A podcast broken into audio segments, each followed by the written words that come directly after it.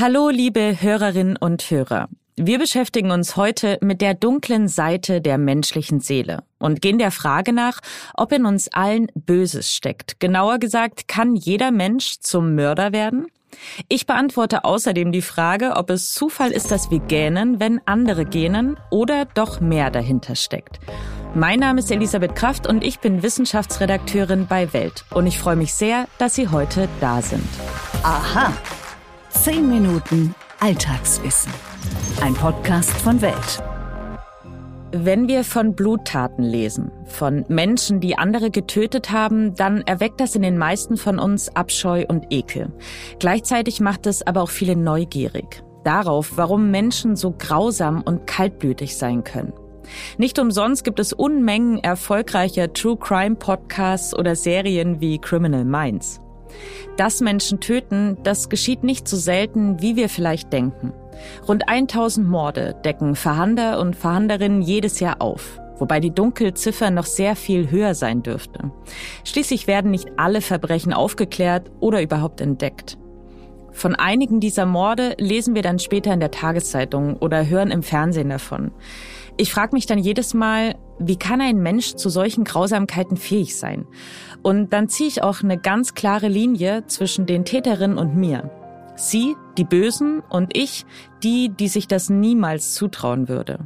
Aber ist es wirklich so einfach? Sind Mörderinnen immer böse?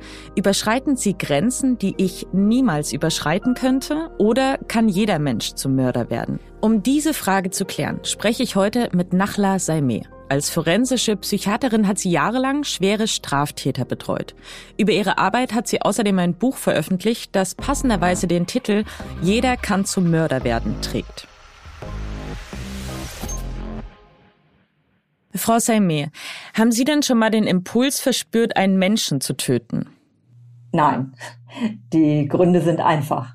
Ich bin nicht aufbrausend, ich bin nicht kaltblütig, nicht grausam, nicht gewaltaffin. Und ähm, ich lehne für mich aus weltanschaulichen Gründen das Töten von Menschen ab. Wissen Sie, Töten ergibt letzten Endes überhaupt keinen Sinn. Ich kann aber nichts über grundsätzlich andere furchtbare Lebensumstände sagen. Äh, das steht mir nicht zu. Hat denn jeder Mensch die mentale Fähigkeit, anderen Leid zuzufügen? Naja, ich kann keine Aussage über jeden Menschen treffen, außer ähm, banale anatomische. Menschen mit einem sehr hoch entwickelten Mitgefühl fügen dem anderen kein Leid mehr zu.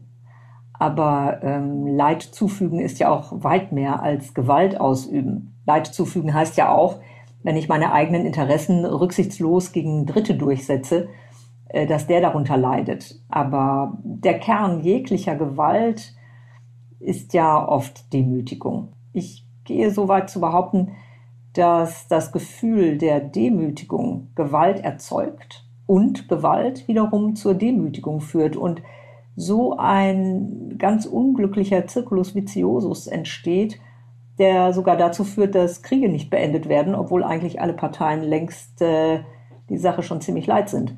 Die mentale Fähigkeit, anderen großes Leid zuzufügen, basiert darauf, den anderen als einen grundsätzlich Fremden anzusehen.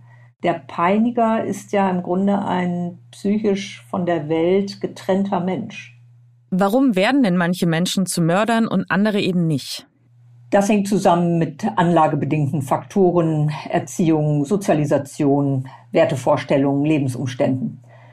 Wie impulsiv ist man? Wie narzisstisch? Wie abhängig? Wie machtversessen? Wie sadistisch? Wie ist die ideologische Ausrichtung? Was ist mein Vorbild, wer will ich sein. Und dann ähm, nochmal spezielle Sachen, gibt es sexuelle oder psychotische Motive. Und äh, nicht zu vergessen, im Frieden sieht die Welt anders aus als im Krieg. Und wir sind dann andere vielleicht. Straftäter sind also gar nicht die Monster, die wir oft in ihnen sehen, sondern einfach Menschen wie Sie und ich. Menschliches Verhalten hat das Potenzial zum Monströsen. Für Opfer können Taten ja monströs sein, da gibt es gar nichts zu relativieren. Aber der Begriff Monster tut ja so, als ob der Missetäter ein grundsätzlich anderer ist als wir selbst. Das ist er aber nicht. Wir sind nicht grundlegend besser als unser Gegenüber. Wir sind nur in der glücklichen Lage, anders zu sein, andere Eigenschaften entwickelt zu haben.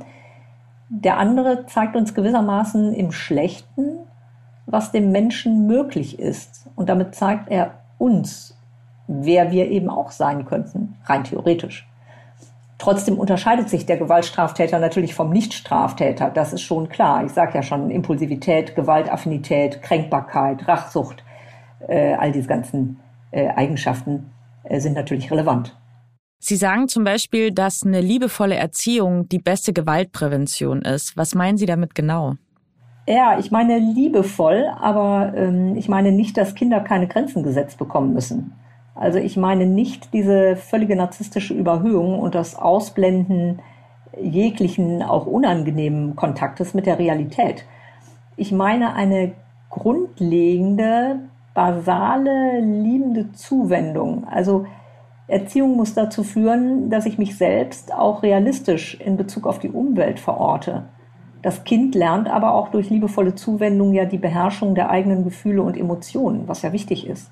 Es lernt die Welt differenziert zu betrachten und sie sich grundsätzlich positiv anzueignen, aber auch Widersprüchlichkeiten auszuhalten.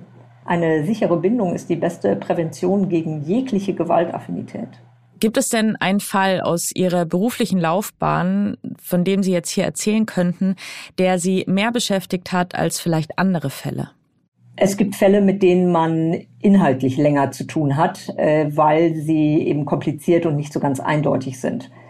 Man braucht dann viel Zeit, um den Fall genau zu strukturieren, zu überdenken äh, und zu einem plausiblen, fachlich gut begründeten Ergebnis zu führen. Aber Sie meinen ja mit beschäftigt wahrscheinlich eher, dass eine Tat besonders brutal war, die einen irgendwie verfolgt. Also mich äh, verfolgen Taten nicht im Privaten. Aber es bleiben natürlich schon besondere Straftaten auch im Gedächtnis. Also ich denke zum Beispiel an einen Mann, der eine komplette Familie ausgelöscht hat auf See äh, weil er an äh, deren Segelboot kommen wollte. Ähm, nebenbei bemerkt, ganz ohne Segelschein. Das war die forensische Psychiaterin Nachla Saime. Vielen Dank für Ihre Expertise. Warum machen wir das? Psychologische Phänomene erklärt. Wie können wir die passende Liebe finden? Was, wenn mein Partner fremd geht? Wie viel Sex braucht eine glückliche Beziehung? Vor uns ist kein Thema sicher. Mein Name ist Anna Peinelt. Und ich heiße Christian Thiel.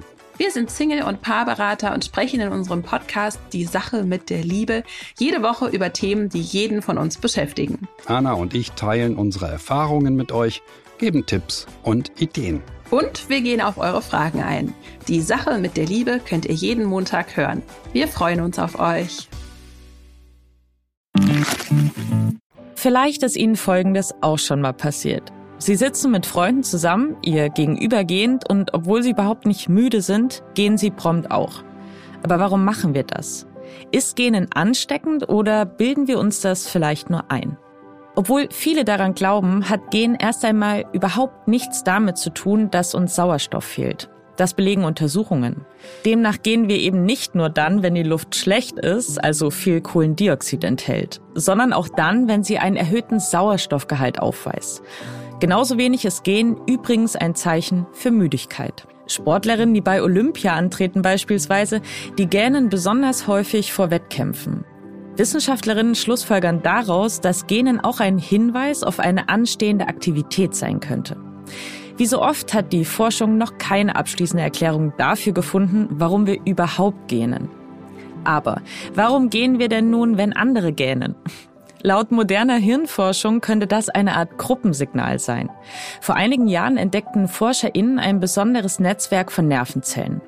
Besonders, weil sie nicht nur dann aktiviert werden, wenn wir selbst eine Aktion durchführen, sondern auch dann, wenn wir diese bei anderen sehen. Offenbar spiegelt unser Hirn, was um uns herum passiert.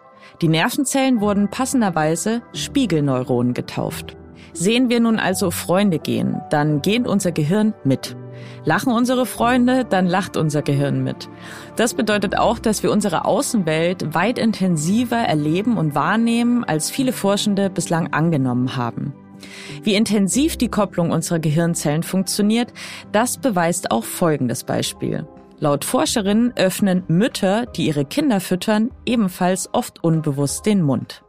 Und damit sind wir auch schon wieder am Ende dieser Folge angelangt. Ich bin sehr froh, dass Sie dabei waren und hoffe, Sie konnten viel Spannendes für sich mitnehmen. Wenn Sie mir einen großen Gefallen tun wollen, dann abonnieren Sie unseren Podcast doch bitte auf den Plattformen, zum Beispiel bei Apple Podcasts und Spotify oder Amazon. Bei Apple Podcasts und Spotify können Sie uns außerdem eine Bewertung dalassen. Über fünf Sterne freuen wir uns natürlich am meisten.